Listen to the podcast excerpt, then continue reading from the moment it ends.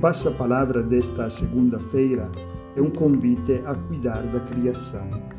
Num primeiro momento, ao ler o Evangelho, me perguntei se podia haver alguma ligação, porque estamos meditando o Sermão da Montanha.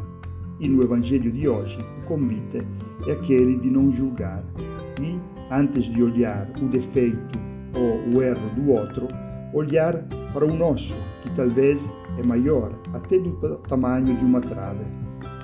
No fundamento desta atitude está o mandamento do amor para o nosso irmão, mas, sobretudo, a atitude de Jesus, que não veio ao mundo para condenar, mas para salvar.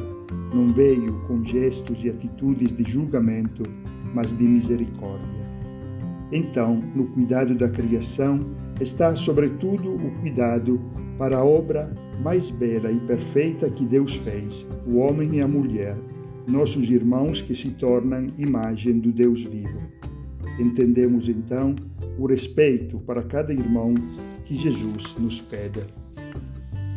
Não julgar é fazer o exercício de ver nele o positivo, de ver nele a imagem e a presença de Deus. Se Jesus não tivesse agido desta maneira para conosco, seríamos perdidos e condenados. A medida do amor e da misericórdia de Jesus foi imensa e sem limites, além do limite da sua vida, que ofereceu por nós e entregou na cruz. Então, uma primeira atitude é aquela de não julgar, de ter misericórdia, de ir ao encontro do irmão na paz e não em pé de guerra. Isso não significa que não possamos ajudar ou corrigir o nosso irmão com uma boa correção fraterna. E esta é a segunda atitude que nos pede o Evangelho. Mas antes, como diz o Evangelho, temos que limpar, purificar nosso olhar com o colírio do amor.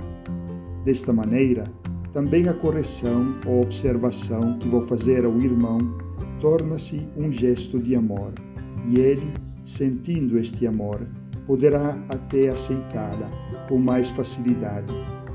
Cuidamos então hoje da obra mais bela da criação. E como as plantas, as flores, a terra e cada ser precisa de água para viver, passamos hoje na vida dos nossos irmãos com a água do amor, que traz vida e vida em abundância. Como água e sangue que jorraram do coração de Jesus oceano de misericórdia para todos nós. Desta maneira, nos preparamos também para a sua festa do Sagrado Coração, que iremos celebrar nesta sexta-feira.